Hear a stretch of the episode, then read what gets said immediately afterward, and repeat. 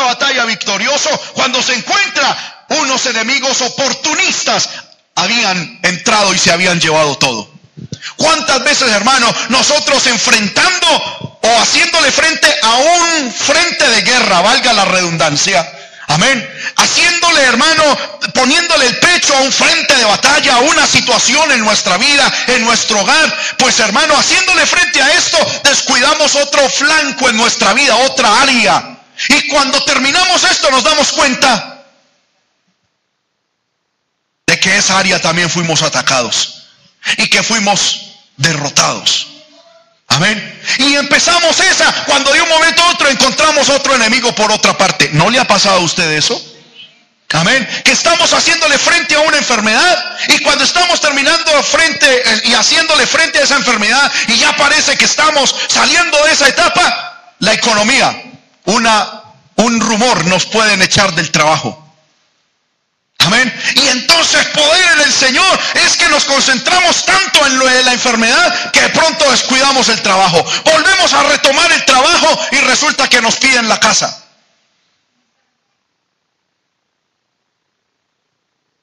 ¿No le ha pasado a usted eso? Es que estamos siendo combatidos por muchas áreas. Y eso muchas veces lo levanta Satanás. ¿Con qué propósito? De cansarnos de que las fuerzas se nos acaben, de, llegar al momento de decir, ¿sabe qué? Hasta aquí llego yo. Dejo de pelear, dejo de luchar. Si el diablo se quiere llevar mis hijos, ya no lucho más por ellos, que se los lleve.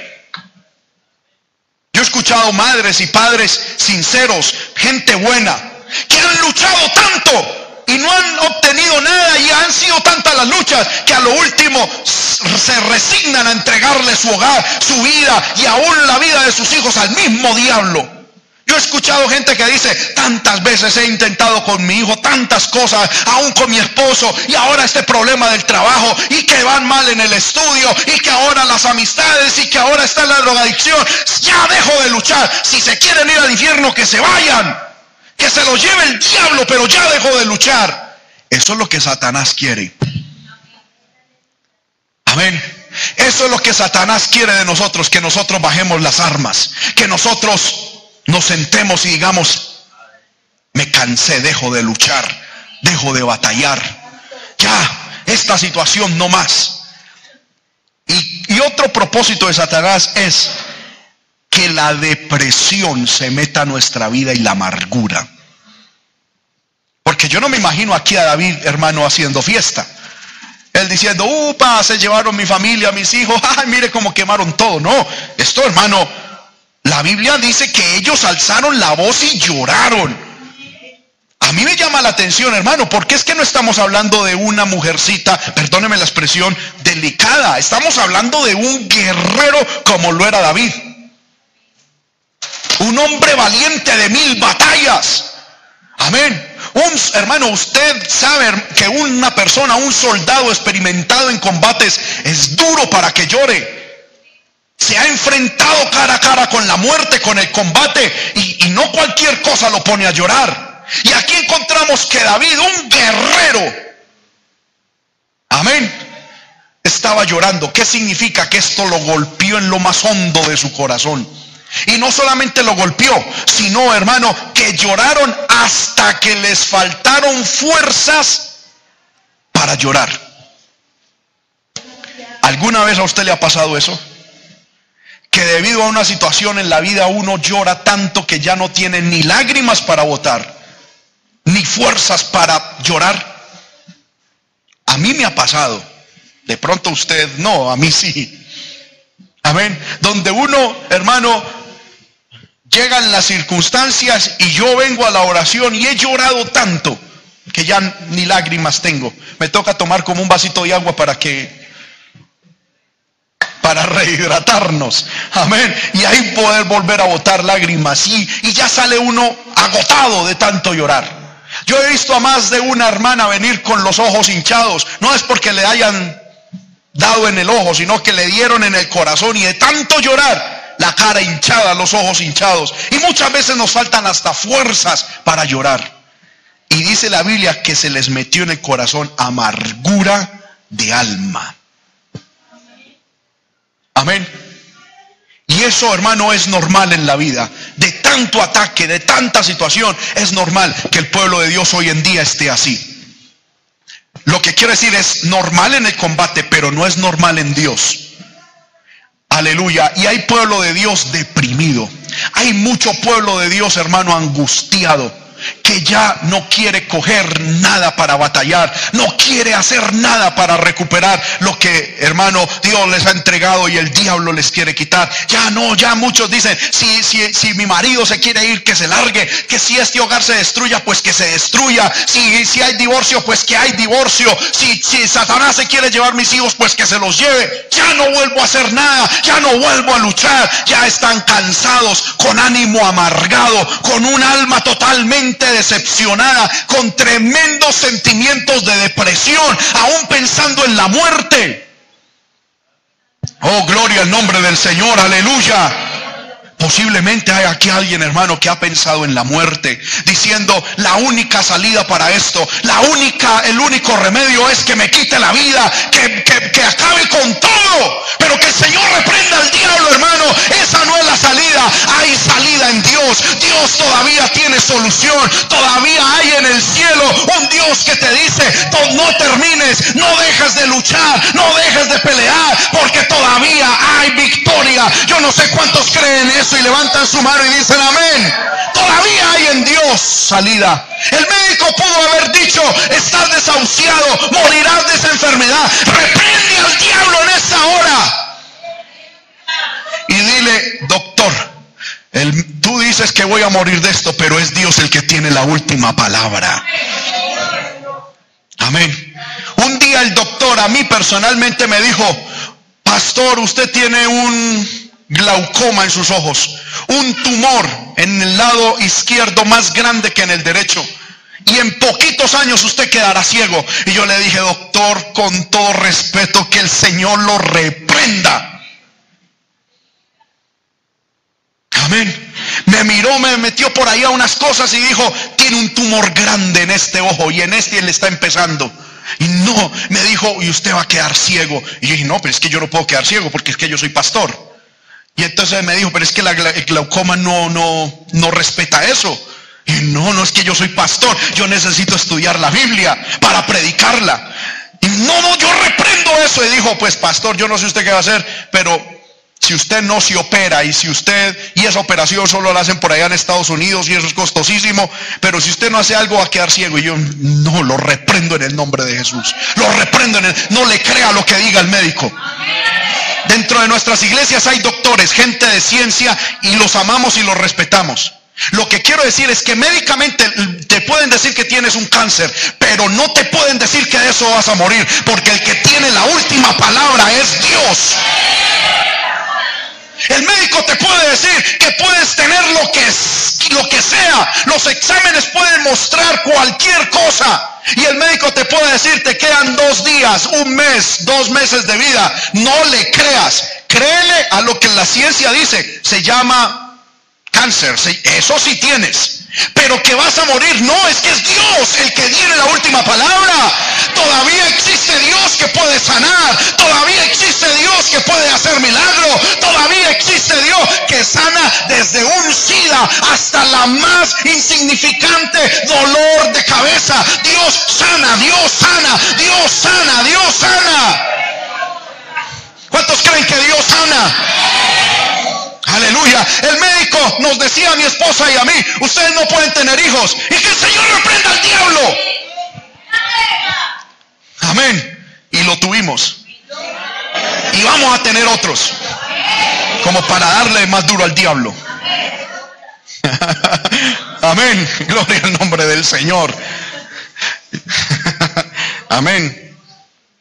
Por lo menos unos cuatro o cinco. Gloria a Dios. Como para que para que no digan que fue pura suerte, no, es Dios. Alguien dirá, hermano, uno no puede tener tantos hijos porque esta situación es que es Dios el que lo sostiene a uno, hermano. Es hora de que el pueblo de Dios le creamos a Dios, a Dios, a Dios. Amén. Y entonces termino con el testimonio. Luego me dijeron, necesitas que vayas a Duitama, que te hagan un examen más avanzado, a ver cómo va ese tumor en tus ojos. Ese día con mi esposa nos fuimos en ayuno. Algunos hermanos también vinieron ese día aquí en ayuno, yo recuerdo, y yo les dije, hermanos, van, voy a ir a hacer el examen, oren por mí. Mi mamá y mi papá estuvieron orando, mis suegros estuvieron orando. Y Señor, yo decía, yo declaro hecho el milagro, hecho está, hecho está, hecho está. Yo decía, yo con estos ojos tan hermosos y ciego no puede ser. Aleluya, amén. No, que el Señor reprenda al diablo. Dios tiene la última palabra. Fuimos a Duitama, me hicieron unos exámenes, hermano. Me metieron unos aparatos allá y la doctora me dijo, Señor, ¿usted viene aquí a qué? Yo le dije, es que dicen que tengo un glaucoma.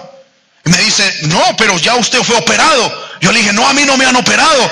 Y me dijo, espere un momentico, volvió y volvió a hacer los exámenes. Y me dijo, yo veo una cicatriz ahí de un tumor grande, pero es como si ya lo hubieran operado. Yo le dije, no, a mí no me han operado. Ah, sí, Dios me sanó, le dije, Dios me operó.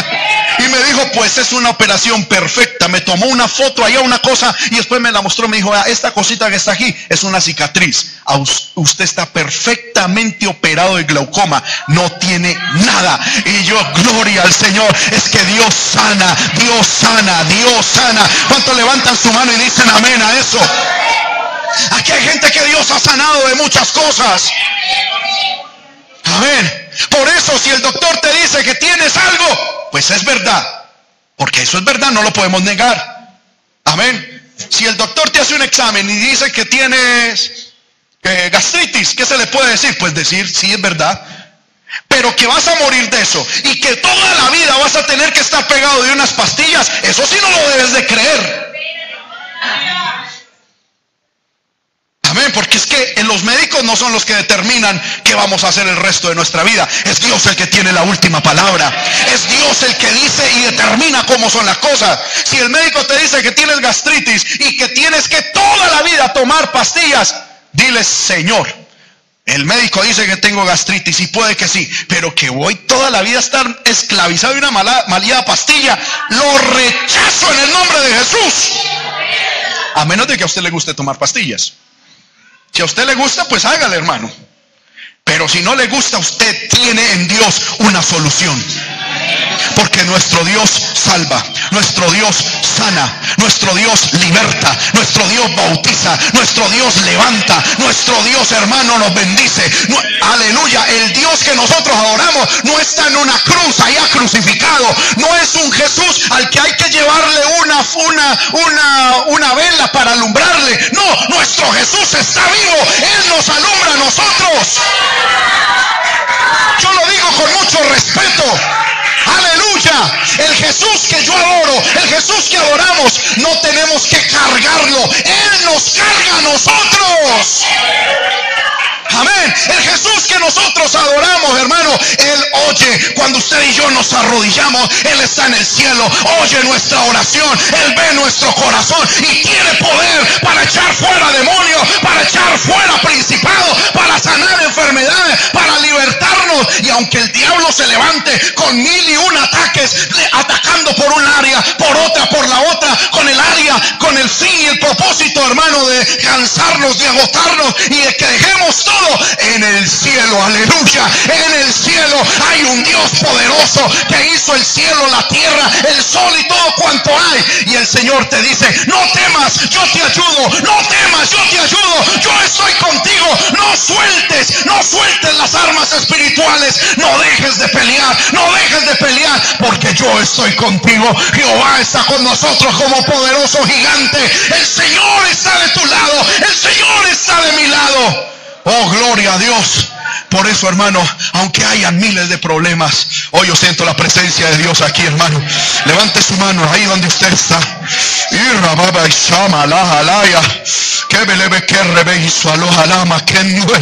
Levanta tu mano y dile, Señor, el diablo me quiere cansar, el diablo me quiere tirar a la luna, el diablo me quiere derrumbar, pero tú estás aquí, tú estás aquí y yo sé que me darás fuerzas, me darás ánimo, me darás poder. Aleluya. Oh, gloria al nombre del Señor. Mira, hermano, esto es como en el boxeo. Yo no sé si de pronto usted lo ha visto. No soy muy seguidor de eso. Aleluya. Pero he visto, aleluya, en televisión, que muchas veces eh, eh, entre, entre los boxeadores se dan duro. Y de pronto un boxeador llega y le le planta tremendo puño al otro en la cara y el otro cae. Amén. Así posiblemente hay muchos cristianos que han sufrido ataques de Satanás. porque estamos en un combate contra el diablo. Y posiblemente en este, en este combate, hermano, Satanás nos ha logrado conectar un buen golpe que nos ha tirado a la lona.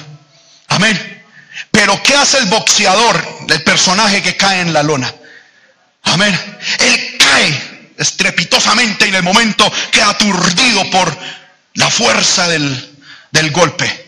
Pero hermano, a mí me gusta es que apenas cae, llega el referee, el, árbitro y saca el contendor. Mientras está ahí abajo, no me lo toca y le da un espaciecito y empieza a contar uno, como queriendo decir, hágale. Y empiezan todas las voces alrededor, levántese, hágale. Dos y él ahí se va reincorporando. A y ahí hermano se incorpora hasta que se levanta otra vez y sigue combatiendo.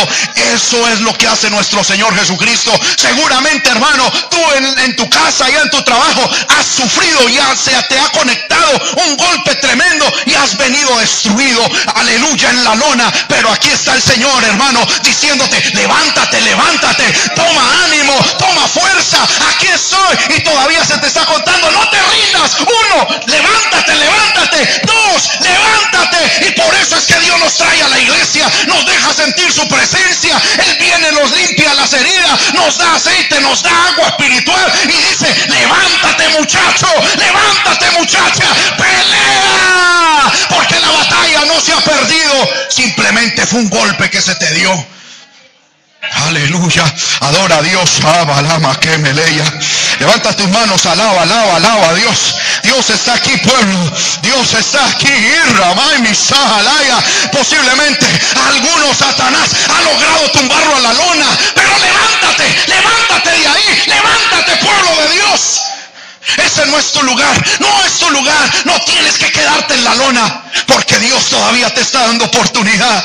La batalla, la campanita de la victoria del final no ha sonado. Todavía hay oportunidad. Todavía ese enemigo puede ser derrotado y ya está derrotado. Oh, me le mi shabalama aquí Oh, que Poder de Dios, aleluya. Seguramente estás en la lona el Señor no te está diciendo, pero ¿por qué caíste? No, en la batalla se, hay veces se nos tira la lona. En la batalla muchas veces se nos va a tirar ahí a la lona. Aleluya. Y seguramente caeremos aturdidos sin saber para dónde coger, sin saber qué hacer. Muchas veces, y eso es normal, estamos en una batalla. Lo anormal es uno quedarse ahí. Aleluya. Lo anormal es uno decir, ya me tumbaron, aquí quedo, de aquí no me levanto, de aquí no, ya para qué sigo. No, pueblo de Dios. Levántate en el nombre de Jesús. Levántate en el nombre de Jesús. Todavía la campanita final no ha sonado. El veredicto final no se ha dado. Estás en guerra todavía. Aleluya. Oh, gloria a Dios. Todavía estamos en guerra. Amén. Todavía estamos en batalla. Todavía hay posibilidades. Y le quiero decir, pueblo de Dios, las posibilidades que tenemos para vencer son todas. ¿Sabe por qué? Por dos razones. Primero, porque nuestro enemigo está derrotado. Cristo lo venció en la cruz del Calvario. Porque tu lucha y mi lucha no es contra el esposo ni la esposa. Tu lucha y mi lucha no es contra la suegra o el suegro. Tu lucha y mi lucha no es contra el vecino ni contra carne ni sangre. Dice la Biblia que nuestra lucha es contra el mismísimo Satanás. Que él utiliza a muchas personas y muchas circunstancias, pero la lucha es contra él. Usted y yo estamos luchando contra el diablo. Que el Señor lo reprenda en esta mañana. Amén. Entonces, usted y yo ya tenemos todas las de ganar, porque nuestro enemigo ya está derrotado. La Biblia dice que cuando Jesús vino aquí a la tierra, Satanás se levantó contra Jesús y utilizó a muchas personas y lo llevó a la cruz. Y cuando Jesús murió, dice la Biblia que Satanás pensó que él había derrotado a Dios. Yo me imagino aquello, hermano. Déjeme imaginarme algo. Siempre me fascina esto. Hermano, yo me imagino que Jesús estaba en la cruz y los demonios ahí viendo por televisión aquello, en el, allá donde ellos están. Amén. Y entonces llega Satanás y dice, yo le pegué un tiestazo a Jesús duro. Eso de esa no se levanta. Y de un momento está ahí Jesús. Cuando de un momento a otro Jesús dice, Padre, en tus manos encomiendo mi espíritu y. Yo creo que Satanás mandó al, demonio de chisme. Chisme, vaya rápido, chismoseme, tráigame información. Mírele el pulso, a ver si está muerto, si todavía está vivo. Y fue el, demonio de chisme. Amén, rapidito, le puso, se devolvió. Está muerto. Y Satanás dijo, oh, palo en sí. Tremenda rumba en el infierno. Yo me imagino que prendieron reggaetón, cerveza, licor para todos. Salieron las demonias con sus típicos vestidos y los demonios a rumbear. Vencimos a Jesús. A ver, y estaban ahí. El primer día, tremenda rumba con su noche ahí. Segundo día, con su rumba. Tercer día, ¡ay! Todos ya estaban borrachos, ya se reían, hermano de Jesús. Cuando de pronto llegó el espíritu de chisme y fue a la tumba donde estaba Jesús, buscó, uy, ¿qué pasó aquí? ¿No está Jesús? Pero un momentico, no pusieron a Jesús aquí, el espíritu de chisme, porque ese es chismoso y anda ¿Sí o no? Y yo me imagino que el espíritu de chisme fue por allá. Y mm, aquí no está Jesús. Oiga, por aquí. ¿Dónde eh, eh, sacaron a Jesús? Y se fue para donde los discípulos cuando el espíritu de chisme. Yo me imagino, es algo que me estoy inventando. Amén.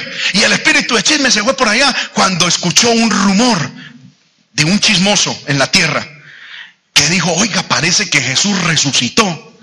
¿Cómo que resucitó? Fue y lo buscó. Y como no lo encontró, cogió un avión, hermano, express y se fue para el infierno. Y allá en el infierno llegó y le dijo, Satanás, algo pasó. Jesús no está donde lo enterramos. Satanás dijo, ¿cómo así? ¿Será que lo llevaron para otra parte? No, y hay un rumor, un chisme. Y es que resucitó. ¿Qué qué? Se acaba la rumba, dijo Satanás. Todos los demonios afuera me averiguan dónde está Jesús. Cuando, hermano, los demonios, yo me imagino los demonios, porque ¿cómo se dio cuenta Satanás de que? Yo me imagino que se dio cuenta así. Amén. Cuando los demonios salieron y al momentico llegaron, vimos a Jesús caminando en Jerusalén, comiendo con los discípulos. Y el diablo, ¿cómo es posible si yo lo maté? Y esa fue la derrota eterna que sufrió Satanás. Porque Satanás logró matar a Cristo en la cruz. Pero él resucitó. Al tercer día se levantó. Y hoy sigue vivo. ¿Cuántos alaban a Jesús? El resucitado. Por eso es que nosotros en nuestra iglesia no tenemos crucifijo de ningún Jesús crucificado. Porque es que Jesús no está en una cruz. Jesús está resucitado. Él vive y subió al cielo. Y está a la diestra de Dios Padre. Amén. Y esa fue la derrota. Y por eso, hermano, es que para Satanás, por eso es que cada vez que en la iglesia decimos, ¿quién vive? Y la iglesia dice, Cristo, algo le produce a Satanás por dentro. Porque cada vez que decimos eso en la iglesia le estamos recordando a Satanás cuándo fue que fue derrotado. Satanás quedó entontado. Satanás quedó, hermano, totalmente noqueado. Él sí fue derrotado por toda la eternidad. Porque Jesucristo se levantó al tercer día de la tumba. Por eso yo pregunto hoy, ¿y quién vive? ¿Quién vive? Y a su nombre. Démosle un aplauso a Jesús que vive por los siglos de los siglos. A su nombre, gloria. A su nombre, gloria. Aleluya. Mi alma alaba al Señor. Hermano, tenemos un enemigo ya derrotado. Y segundo, tenemos a nuestro lado al que lo venció. Por eso es que cuando yo veo que un cristiano se deja derrotar, yo digo, se dejó derrotar con todas las de ganar. Amén. Porque estamos peleando contra un enemigo derrotado.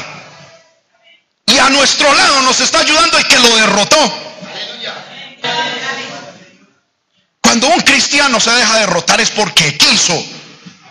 Hay gente que dice, hermano, no, no pude con el diablo. ¿Cómo que no pudo con el diablo si ya está derrotado y a su lado está Jehová como poderoso gigante? Lo que pasa es que, hermano, el Señor mató el tigre y nosotros nos asustamos con el cuero. Estoy haciendo entender? Cristo venció a Satanás. ¿Qué tenemos nosotros que hacer? Creer que también nosotros le podemos vencer. Amén. Porque en Cristo somos más que vencedores. No solamente somos vencedores, sino que somos más que vencedores. Ahora, encontramos a David, que estaba, hermano, en medio de esta situación, ya para ir terminando. Sus fuerzas se acabaron. La depresión llegó a su alma, a su corazón. Esto puede que sea en cierto momento normal los hombres que estaban con David llegaron al punto aún de pensar en apedrear a David, en, porque le estaban echando la culpa a David de que aquella catástrofe había ocurrido era por David. Y mientras todo mundo estaba llorando, gritando, con amargura de, ánimo, a mí me llama la atención que primera de Samuel capítulo 30, versículo 7, la última parte, nos dice que David hizo algo diferente. Mientras los demás lloraban, ¿qué hacía David? Mas David se fortaleció en Jehová su Dios.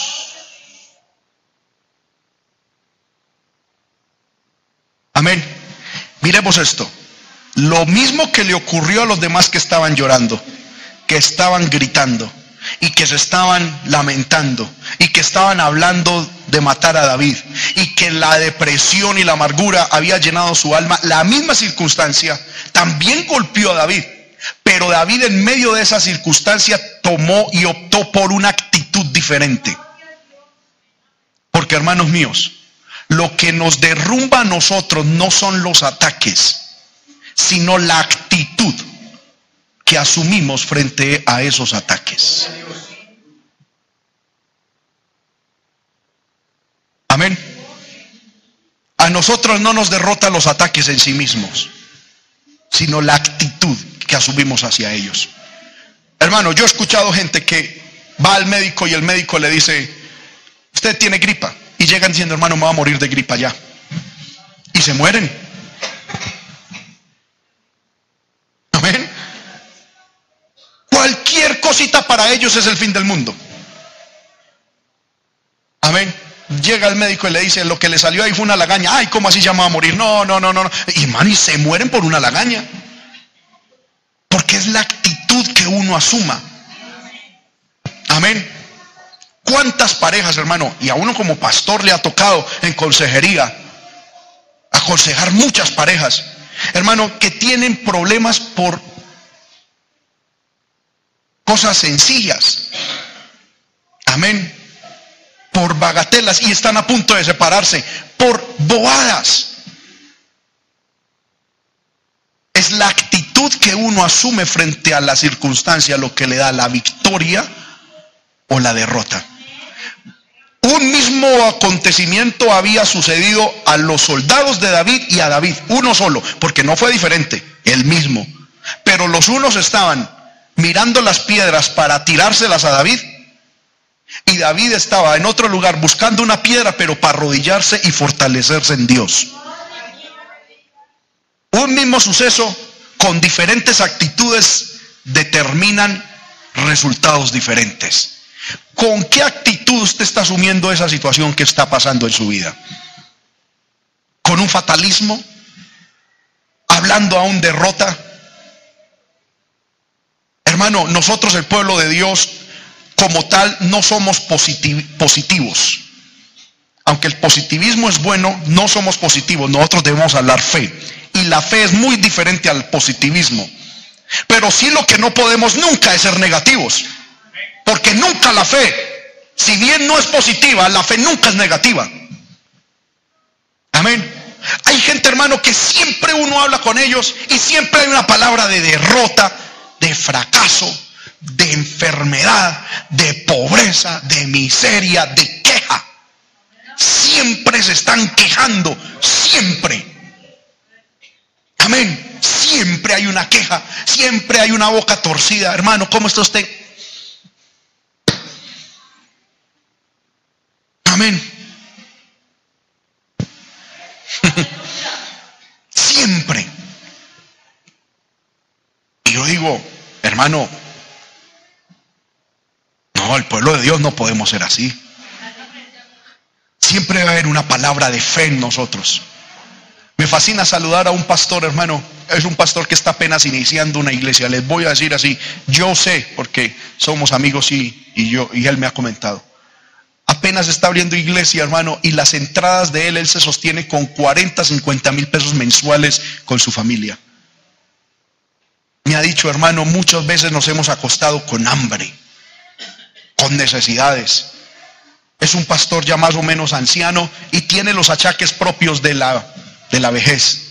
Pero siempre, hermano, que yo lo saludo, lo saludo y él siempre es con una sonrisa. Me da la mano, yo le digo, pastor, Dios le bendiga, ¿cómo está usted? Y me dice, hermano, asombrado.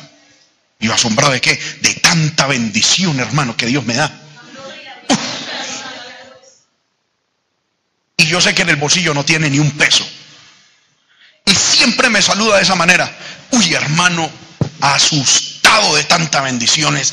No, asombrado, hermano. Dios siempre tiene una palabra. Y usted habla con él y siempre tiene un testimonio de lo que Dios hace con él. Siempre. Amén. Hay otra, eh, otro pastor, hermano, que no sé ahora dónde está, era el pastor de San Andrés Islas. Me fascinaba también saludarlo. Hermano, uno lo saludaba y él decía, hermano Antonio, ¿cómo está usted? Y me dijo, siempre decía, bendecido para bendecirlo a usted, a su familia y a toda la iglesia.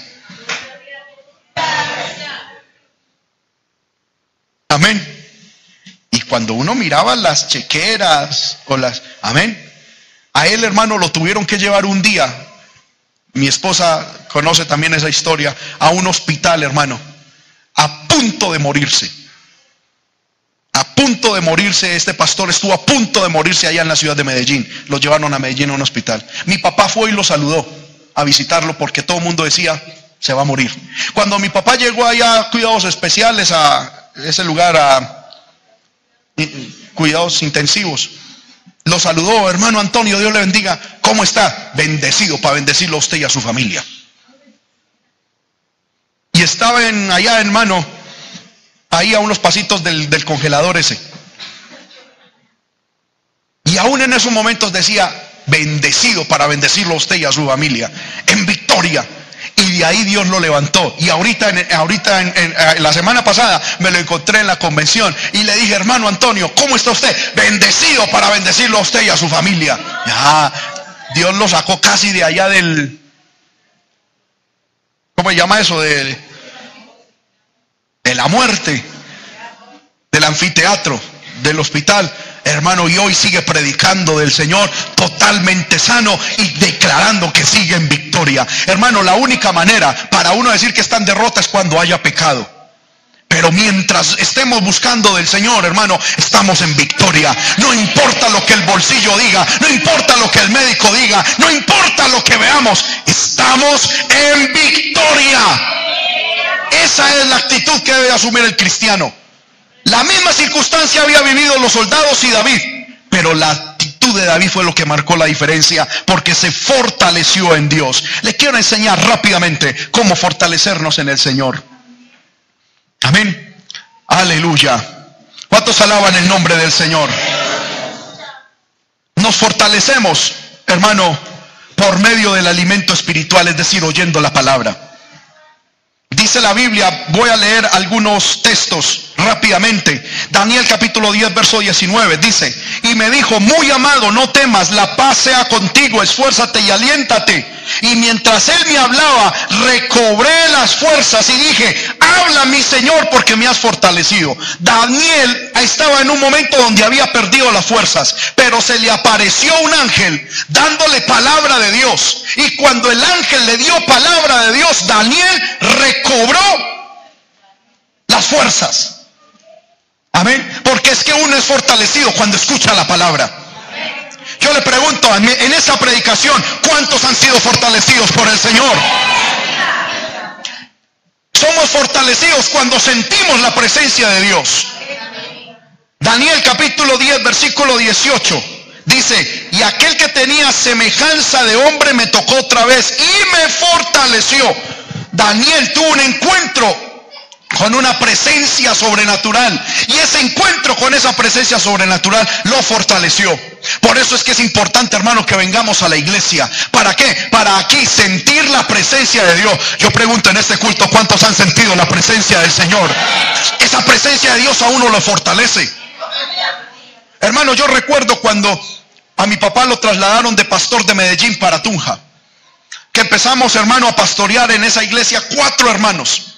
Yo venía de una iglesia siendo director del grupo de alabanza de un grupo de más de 40 músicos y como un coro de 50 voces. Aquello y era un grupo espectacular, sonaba lindísimo.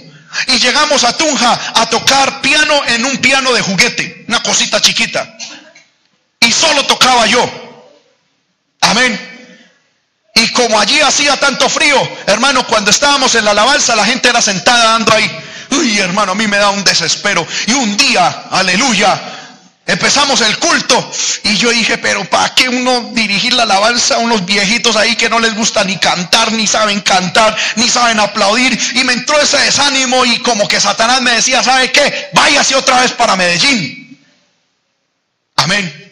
Y sin embargo, hermano, empecé cantar y dije, no, al fin y al cabo le canto es a Dios. Y empecé a cantar, a tocar el piano y a cantarle al Señor. Y sentí la presencia del Señor. Empecé a sentir el Espíritu Santo ahí caminar en medio, hermano, de esos tres o cuatro que habíamos en esa pequeña congregación. Y empezamos a cantar, yo empecé a llorar, a sentir la presencia del Señor. Cuando terminé la parte de dirigir la alabanza, se me había esfumado, hermano, esos deseos de irme, de desubicarme, de salir corriendo, porque es que la presencia de Dios a uno lo fortalece, la presencia de Dios a uno le habla, la presencia de Dios lo vuelve a ubicar. La presencia de Dios usted no la va a sentir en su casa como la siente en la iglesia. Por eso venga el culto. Por eso, hermano, busque lugares donde se sienta la presencia de Dios. Porque no en todo lugar se siente Dios. Amén. Somos fortalecidos, hermano, con la presencia del Espíritu Santo. Hechos capítulo 9, versículo 31. Dicen las iglesias tenían paz por toda Judea. Hechos 9:31. Por las iglesias tenían paz por toda Judea, Galilea y Samaria y eran edificadas andando en el temor del Señor y se acrecentaban fortalecidas por quién? Por el Espíritu Santo. El Espíritu Santo es supremamente importante en nuestra vida para recibir fortaleza. Tenemos que buscar ser llenos del Espíritu Santo. Recibir la llenura del Espíritu Santo, porque solo con el Espíritu Santo de Dios seremos fortalecidos. Aleluya. Por último, quiero compartirles cómo ser fortalecidos, manteniendo una vida de alabanza continua a Dios. Usted quiere ser fortalecido, hermano, cante en la mañana. Pero no se ponga a cantar canciones del mundo, canciones de Diomedes Díaz o canciones muertas. No, cante alabanzas, coros. Amén. Porque hermanos, si usted está en una aflicción bien tremenda y se pone a cantar un despecho, no hermano, ahí. No, usted tiene que cantar, son coros, himnos, alabanzas, cante en la mañana, cante en la tarde, cante en la noche, cante en el trabajo, cante hermano en su casa, en la iglesia, en la calle, cante por todo lugar.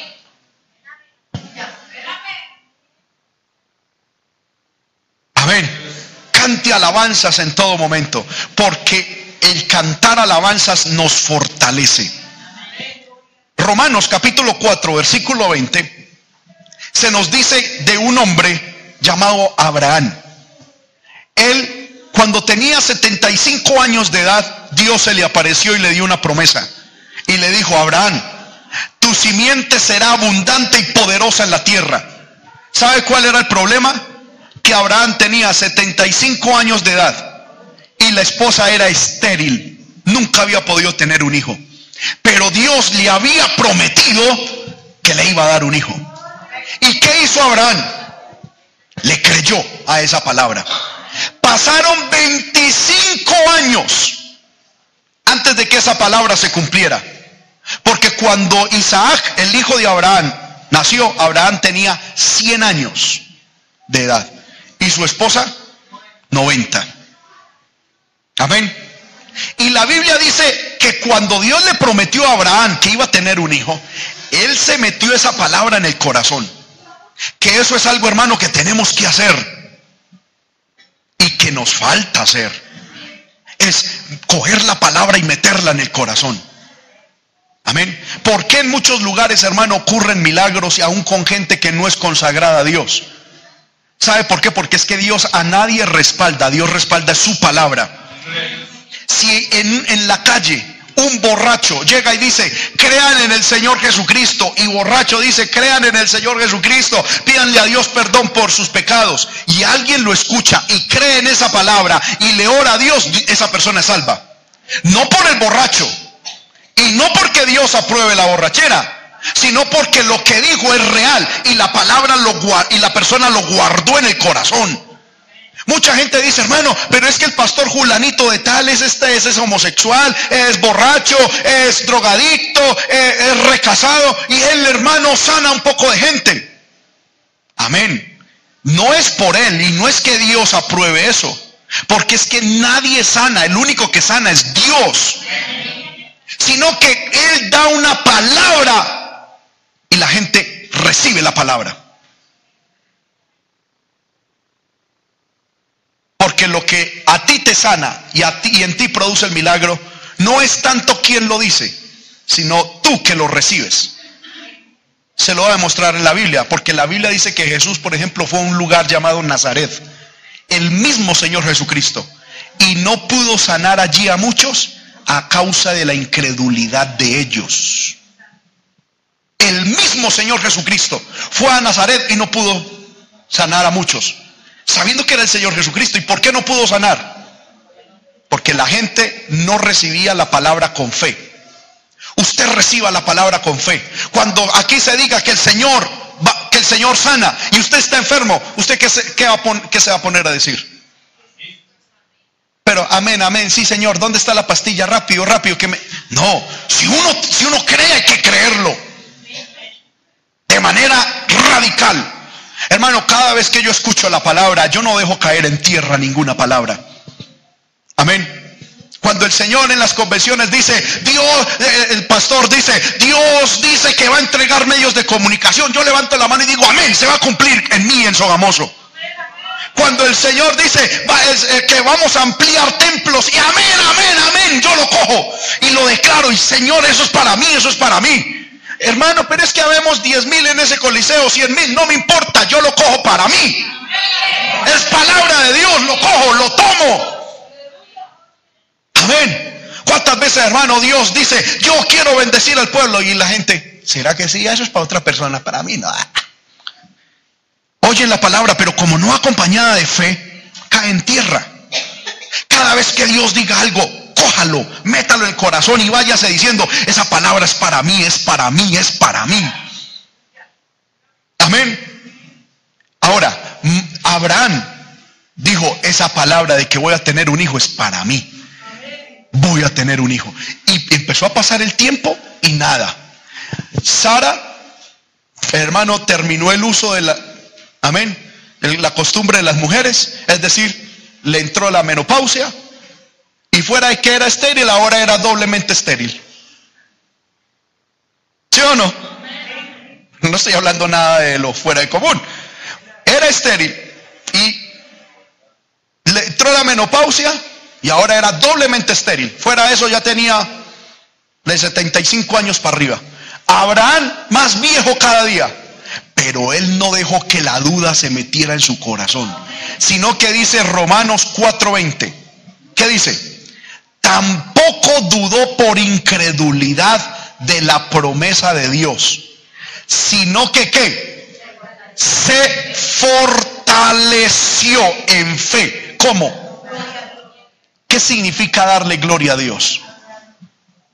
Adorándole, alabándole, exaltándole yo me imagino a Abraham, hermano, en todo momento diciendo gracias por ese hijo. Ay, y le compuso hijo, eh, canciones a Dios por ese hijo. Y gracias y cantaba, y cantaba, y daba gloria a Dios. Y, la y el diablo le decía que usted ya es un viejo decrépito, usted ya no tiene fuerzas de nada. Eso ya renuncia a eso. Y él decía, no, Dios me prometió, Él es fiel, Él va a cumplir. Yo voy a tener un hijo, el Señor me va a dar un hijo. Él va a cumplir su promesa. Y decía en fe, gracias por ese hijo, gracias por ese hijo, porque la Biblia dice en los versos anteriores que él llamaba las cosas que no son como si ya fuesen.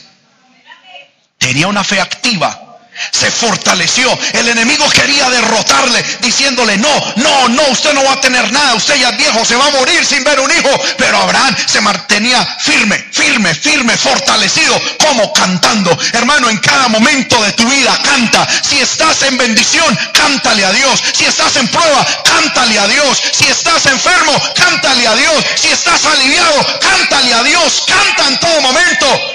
Así los demás digan que estamos locos. A mí no importa que la gente diga que yo estoy loco. Amén. Porque al fin y al cabo, hermano, si estoy loco, nuestro manicomio está en el cielo. Amén. Y no le canto a la gente, yo le canto es a Dios. Y he visto que cuando le canto a Dios, cosas poderosas ocurren. Por eso el coro, dice que cuando alabamos a Dios, suceden cosas que maravillosas. Hay sanidad, hay liberación, desciende el fuego, hay santidad, hay fuego del Señor. Aleluya. Cosas ocurren cuando empezamos a cantar, cuando empezamos a alabar. Por eso, hermano, si estás siendo atacado por el Señor, practica esto. Ven a la iglesia, escucha la palabra, recibe la palabra, siente la presencia del Espíritu Santo y canta en todo lugar. Saca de tu computador, de, los CDs, de tu celular, toda esa música del diablo que lo único que trae son influencias de Satanás, demonios de depresión y de tristeza. Saca esa música en el nombre de Jesús. Mete música santa, música de Dios, música ungida y canta, canta, canta alabanza, canta alabanzas todo el tiempo. Hermano, pero yo no sé cantar bien. No, a Dios no le importa porque no te estás cantando. Cántale desde lo más hondo de tu corazón. Canta a Dios en el carro, en la casa, por todo lugar. Cántale y tu fe se va fortaleciendo. Tu fe se va fortaleciendo. Y el enemigo te ataca y te encuentra cantando y eso confunde al enemigo. ¿Sabe por qué? Porque cuando el diablo a uno lo ataca, él espera que uno se deprima. Pero cuando él lo ataca a uno y uno le responde cantando, el diablo como que, ¿y a este qué le pasó? Viene y vuelve y ataca y uno sigue cantando y el diablo queda desorientado. Amén. Por eso, hermano, fortalezcámonos en el Señor. El diablo te dice, me voy a llevar tu familia, tus hijos, como lo hizo con David. Suelta ya, deja así, conságrate tú. Dedícate tú. Deja ya de luchar por los tuyos. ¿Qué le vamos a decir hoy al diablo? Yo le voy a decir, no, Satanás. Mientras Dios viva y mientras Dios me tenga con vida, lo que Dios me ha dado, tú, Satanás, me lo tienes que respetar y me lo tienes que devolver. La única manera para que dejemos de luchar es que Dios nos lleve a su presencia. Por eso, hermano, hoy reciba fuerzas en el Señor. Le invito a que esté sobre sus pies. Aleluya. Yo no sé usted por qué lucha estará pasando. Oh, gloria a Dios. Yo no sé usted por qué adversidad estarás atravesando. Seguramente ya estás sin fuerzas. Seguramente ya estás sin ánimo alguno. Pero tu actitud hoy determinará qué ocurrirá mañana. Si hoy bajas tus armas y dejas de pelear, mañana serás derrotado. Pero si hoy vienes a Dios y le dices, Señor, fortaléceme mañana serás un vencedor. Aleluya.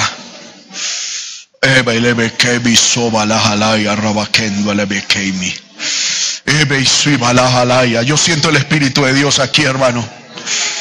La presencia del Espíritu de Dios está aquí. Aleluya. Aleluya. Habla con Dios en estos momentos. Si alguien hermano desea pasar al altar, el altar está abierto. Venga a este lugar y dígale, Señor, fortaléceme porque no voy a dejar la lucha. No voy a dejar esta batalla. Erra baba baiso la maquira baiso lantule elaya. Libre remen suamalama aquí me le miso me le mequendue. Oh, oh, yo siento el Espíritu de Dios aquí, pueblo de Dios. Aleluya, todos levantemos nuestra voz, aleluya, al cielo. Levantemos nuestra voz al cielo en esta hora y dígale, Señor, auxilio, ayúdame, fortaléceme, porque no voy a dejar la batalla, no voy a dejar, Señor, la guerra, no voy a dejar que se lleven a mis hijos, no voy a dejar, Señor, que el Satanás se lleve mi hogar, no voy a dejar nada, Señor, a la expensas de Satanás, yo voy a pelear, yo voy a pelear, yo voy a pelear, por eso fortaléceme. Vamos hermano, levante su voz, clame al Espíritu Santo, clame al Espíritu Santo. Ya en unos minutos saldremos, ya en unos minutos terminaremos el culto. Pero en esta hora, hermano, vamos a, a, humillarnos delante de Dios como David, aleluya. Vamos a decirle, Señor, los demás están llorando, los demás en mi familia están a punto de terminar todo. Señor, los demás están hablando de que ya todo se acabó, pero yo estoy aquí a tus pies diciéndome, diciendo fortaleceme, fortaleceme, lléname de tu espíritu, lléname de tu espíritu, lléname de tu unción, porque yo voy a seguir peleando. No le voy a entregar mi vida, no le voy a entregar mi hogar, no le voy a entregar mis hijos, no le voy a entregar mi esposo y mi esposa al diablo, no le voy a entregar mi vida, no le voy a entregar mi salud, no le voy a entregar mi economía, no le voy a entregar nada al diablo, nada, nada se lo voy a entregar. Los demás que están hablando de ya hacerse a un lado, los demás están hablando de no seguir batallando. Los demás me aconsejan que salga huyendo. Los demás, aleluya, me dicen que deje así. Y hay depresión, amargura, cansancio en mí. Dígale, Señor, pero en esta hora me levanto en el poder de tu espíritu. Aleluya, aleluya, aleluya, aleluya. Oh hermano, el Espíritu de Dios está aquí. El Espíritu de Dios está aquí. Aleluya, aleluya. Recibe fortaleza. Recibe fortaleza en el nombre de Jesús. Recibe fortaleza en el nombre de Jesús. Recibe fortaleza en el nombre de Jesús, pueblo de Dios. Recibe fortaleza en el nombre de Jesús. Recibe fortaleza. Lo que Dios te dio, el diablo no se lo va a llevar. Lo que Dios te dio, Satanás no te lo tiene por qué quitar. Pelea, pelea, pelea contra el diablo. Pelea contra los demonios. Pelea contra el mismo infierno Oh, gloria a Dios. Vamos, levante su voz, hermano, ahí donde usted está. Levante su voz, levante su voz, aleluya. Aleluya, levante su voz y dígale, Señor, yo recibo fuerzas. Yo recibo ánimo en el nombre de Jesús. Me levanto con fuerzas nuevamente a pelear, a seguir esta batalla. Lléname de poder, lléname de unción, lléname, Señor, de autoridad. Lléname, Señor amado, de nuevas fuerzas. Aleluya, aleluya, aleluya. Oh, gloria a Dios. El médico del doctor te ha dicho que posiblemente ya es el fin de todo, que ya todo se acabó, que no hay esperanza para ti, que el Señor reprenda al diablo. Que el Señor reprenda a los demonios. Aleluya. Es Dios el que tiene la última palabra. Si tú estás enfermo, ahí donde estás, levanta tu mano y dile, Señor Jesús, tú eres mi sanador. Todos los que están enfermos, oren en esta hora. Levanten su mano y dígale, Señor, tú eres mi sanador. Tú eres mi sanador. Reprendo la enfermedad. Reprendo la enfermedad. Reprendo la enfermedad ahora. Reprendo la enfermedad ahora. En el nombre de Jesús. En el nombre de Jesús. En el nombre de Jesús. En el nombre de Jesús, fuera la enfermedad, fuera la enfermedad, se va la enfermedad de los cuerpos. Ahora les ordeno a la enfermedad, le ordeno a la enfermedad, llámese como se llame, esté donde esté, ahora le hablo a la enfermedad, fuera. Fuera en el nombre de Jesús. Fuera en el nombre de Jesús.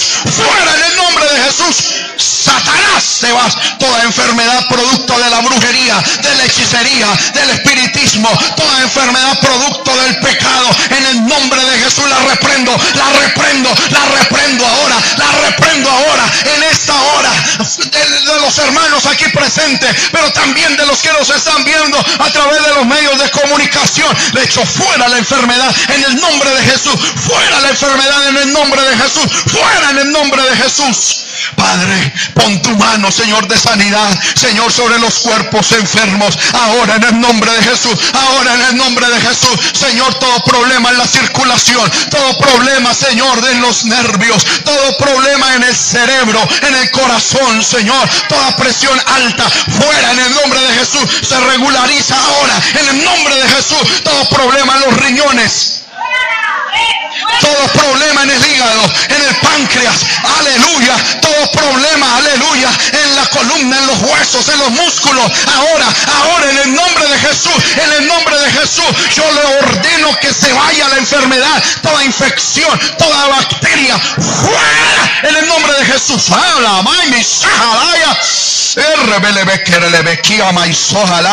en el nombre de Jesús, en el nombre de Jesús, todo problema, Señor, toda depresión, todo espíritu de muerte, todo espíritu de tristeza, todo espíritu de suicidio, fuera en el nombre de Jesús, fuera en el nombre de Jesús, fuera en el nombre de Jesús, fuera en el nombre de Jesús.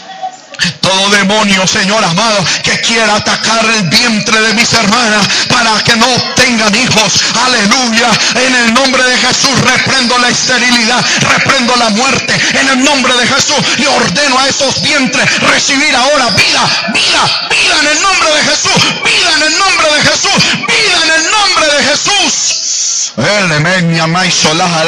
Todo cáncer, todo sida es sanado en el nombre de Jesús. Es reprendido en el nombre de Jesús. Fuera la muerte, fuera la muerte, fuera la atadura. Toda atadura al pecado, toda atadura al pecado. En el nombre de Jesús la reprendemos. Toda atadura al pecado la reprendemos. Ahora, ahora, ahora, ahora en el nombre de Jesús. Ahora en el nombre de Jesús. Ahora en el nombre de Jesús. Ahora en el nombre de Jesús. Padre, todo demonio que quiera atacar la economía de tu pueblo, reprendo los demonios de miseria, de pobreza, demonios de deudas, demonios de quiebra, demonios de ruina. En el nombre de Jesús los reprendo, los echo fuera, fuera por el poder de la palabra, fuera por el poder de la palabra. En el nombre de Jesús de Nazaret, todo demonio que quiera atacar los hogares, demonios de adulterio, demonios de fornicación, demonios de inmoralidad, demonios de divorcio, de separación, ahora demonios de celo, demonios de pelea, de contienda, demonios del diablo, espíritu del diablo, los reprendo y los echo fuera, fuera en el nombre de Jesús. Vamos hermanos, reprenda conmigo, diga Satanás, suelta mi vida, Satanás, suelta mi hogar, Satanás, suelta, suelta en el nombre de Jesús, suéltanos en el nombre de Jesús. Somos de Dios, somos de Dios, somos de Jesús. Fuera la obra del diablo.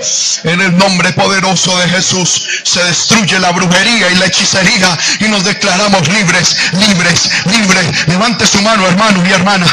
Tanto los que están aquí al frente como los que están en las bancas. Aleluya. Levanten su mano y digan, yo me declaro libre, me declaro con fuerzas, me declaro fortalecido, fortalecido para seguir peleando, me declaro fortalecido para seguir batallando. Se fue la depresión, se fue la tristeza, se fue la amargura, se fue la incredulidad, se fue la derrota, se fue la enfermedad. En el nombre de Jesús, tome la palabra, hermano, y declárela, declárela. El salmista David dice, creí, por tanto hablé. Hable, por favor, hable fe, hable fe en el nombre de Jesús, hable fe en el nombre de Jesús, hable fe en el nombre de Jesús. Aquí hay fuego en esta hora. Aquí hay presencia de Dios, hermano. Dios no te quiere ver derrotado. Dios no te quiere ver postrado ante el diablo. Dios no nos quiere ver humillados ante el diablo. Dios no nos quiere ver siendo burlados por el infierno. No, no, no. Aleluya. Levántate hoy en el nombre de Jesús. Pelea la buena batalla. Eres vencedor en Cristo. Eres vencedora en Cristo. Aleluya. Créelo en el nombre de Jesús. Hecho está. Hecho está en el nombre de Jesús. Hecho está en el nombre de Jesús. Aleluya. Visualice las cosas que no son. Llámelas, salúdelas. Dígale, Señor, saludo la, sanidad en el nombre de Jesús. La saludo. Bienvenida la sanidad. Bienvenida la bendición. Bienvenido la bendición a mi casa, a mi familia. Salúdela, hermano. Salude esa bendición por fe. En el nombre de Jesús. En el nombre de Jesús. En el nombre de Jesús. En el nombre de Jesús hecho está. Gracias, Señor. Gracias, Señor. Mientras los hermanos y las hermanas siguen orando mentalmente, pido al pueblo de Dios que siga orando. Vamos a seguir reprendiendo al diablo y a los demonios. Quiero en esta hora, en unos, en un minutico, dos minuticos, dirigirme a las personas que nos visitan por primera o por segunda vez. Aleluya. Usted que de pronto no ha recibido a Cristo en su corazón. Esta es la hora para que usted le reciba. No se vaya de este lugar todavía con una vida de pecado, de maldad. Reciba a Cristo en su corazón. Si hay entre nosotros alguien que nunca lo ha hecho, esta es la mañana para que lo haga. Si hubiese algún descarriado, alguna descarriada en medio de nosotros que antes vivió con el Señor, pero que se ha apartado, aleluya, y quiere recibir de nuevo a Cristo en su corazón, ahí donde está yo le invito a que levante su mano o dé un paso de fe y pase a este lugar y aquí oraremos por usted, aleluya. Oh, gloria al nombre del Señor. ¿Hay alguien que desee recibir a Cristo? Si alguien lo desea hacer, pase aquí al frente. Aleluya. Amén. Dios bendiga a la hermana que, que pasa en esta hora. ¿Alguien más quiere recibir a Cristo? Pase a este lugar. Amén. Joven, pase en esta hora a este lugar. Dios bendiga a la dama valiente también que hoy quiere pasar para recibir a Cristo en su corazón. En el, en el cielo hay fiesta, hermano. Siga orando. Aleluya. Oh, Shamami Lama Alguien más, venga, venga, reciba a Cristo en su corazón. Dios bendiga al caballero. Amén. Que también Aleluya, hoy quiere recibir a Cristo en su corazón. Oh hermano, hay bendición, pueblo de Dios, ore, ore, ore. Rompa las cadenas del diablo, rompa las cadenas de maldad. Aleluya, aleluya, aleluya. Mi alma alaba al Señor. Todavía hay espacio. ¿Alguien más desea venir y recibir a Cristo? Aleluya. Aleluya. Amén. ¿Alguien más? Último llamado. ¿Alguien desea pedirle al Señor que le ayude, que perdone sus pecados, que le reciba de nuevo y que le ayude a vivir para Él. No le dé miedo, no le dé temor. Ese miedo, ese temor que usted siente es el diablo que te quiere robar la bendición.